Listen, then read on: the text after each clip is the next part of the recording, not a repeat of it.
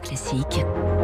3 minutes pour la planète. Il est 7h-5. Bonjour Lauriane tout le monde. Bonjour Dimitri. C'est la pompe à chaleur de la planète qui est en train de se dérégler les océans.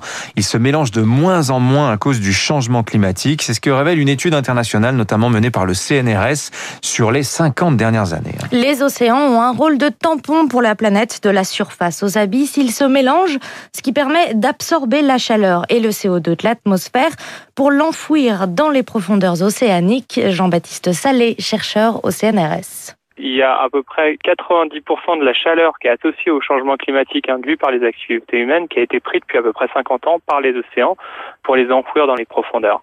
Et on estime à peu près à un quart du carbone qui est émis par les humains depuis euh, une cinquantaine d'années, euh, qui est aussi absorbé par l'océan pour être enfoui dans les profondeurs. La structure de l'océan est faite de plusieurs couches qui font comme de l'huile sur l'eau. Or, le passage entre la couche de surface en contact avec l'atmosphère et les profondeurs devient de plus en plus difficile. La structure de l'océan est en train de changer avec une couche de surface qui se découple de plus en plus des profondeurs. Les eaux de surface deviennent de plus en plus légères, la densité diminue et donc il y a ce découplage entre la surface et les profondeurs.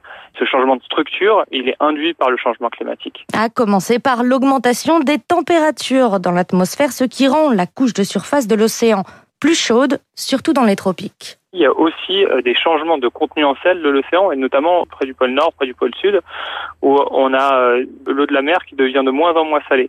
Ça, c'est dû à la fonte des calottes polaires, c'est dû aussi à l'intensification des précipitations dans ces régions. Et euh, de la même façon que la température, quand l'eau devient moins salée, elle devient plus légère. Et donc, il y a ce même effet de découplage entre la surface et la profondeur. Autre constat de l'étude, les vents remuent de plus en plus la surface, rendant là encore plus difficile le mélange des océans. Étienne Potney, océanographe à l'Université de la Sorbonne. La couche de mélange, elle est, de la surface jusqu'à une centaine de mètres selon les régions. Cette barrière est de plus en plus dure à franchir depuis 50 ans. Et surtout, elle s'approfondit de 5 à 10 mètres par euh, décennie. Or, cette barrière plus épaisse limite aussi l'accès à la lumière pour ce qu'Étienne Potney appelle les organismes primaires, c'est-à-dire la base de la vie marine. Pour que les organismes primaires se développent, on a besoin de lumière et de nutriments.